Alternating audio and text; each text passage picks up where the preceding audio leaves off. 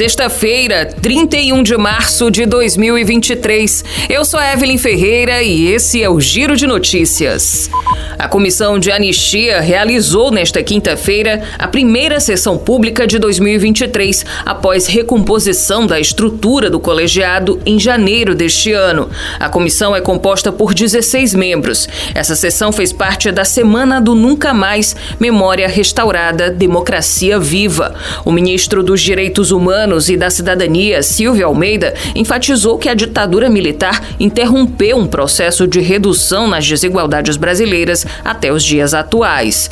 Nesta quinta-feira, véspera do aniversário do golpe militar de 1964, Silvio Almeida também comemorou a restituição de outro grupo, a Comissão Especial sobre Mortos e Desaparecidos Políticos, que será restabelecida por meio de decreto presidencial a ser publicado nos próximos dias. O ministro ainda garantiu que a retomada dos trabalhos da nova comissão de anistia não representará um revanchismo.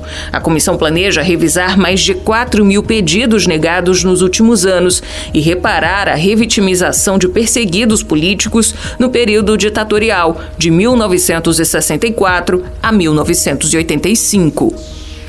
Atrelados à arrecadação, os gastos mínimos com saúde e educação determinados pela Constituição serão reavaliados, de acordo com o secretário do Tesouro Nacional, Rogério Seron.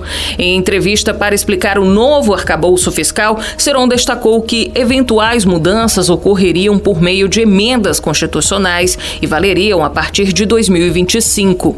Na semana passada, o ministro da Fazenda, Fernando Haddad, havia afirmado que o novo arcabouço fiscal fiscal traria uma regra de transição para repor as perdas com educação e saúde após a aprovação do teto de gastos. Essa transição ocorreria por lei complementar, mas Seron afirmou a disposição do governo em revisar as regras estabelecidas na Constituição.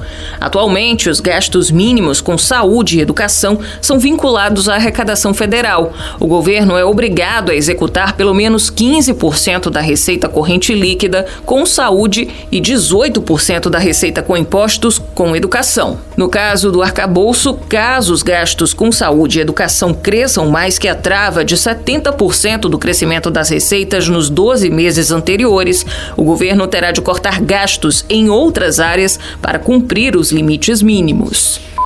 O Supremo Tribunal Federal formou nesta quinta-feira maioria de votos para derrubar a prisão especial para quem tem curso superior. Até o momento, seis ministros da Corte votaram para suspender o artigo do Código de Processo Penal que estabeleceu a medida. A questão é julgada no plenário virtual, modalidade na qual os ministros inserem os votos no sistema virtual e não há deliberação presencial. A votação será encerrada nesta sexta-feira. A maioria de votos foi formada a partir do entendimento do ministro Alexandre de Moraes, relator da ação protocolada pela Procuradoria-Geral da República. Para o ministro, o dispositivo que garante a prisão especial para quem tem diploma universitário não foi recepcionado pela Constituição.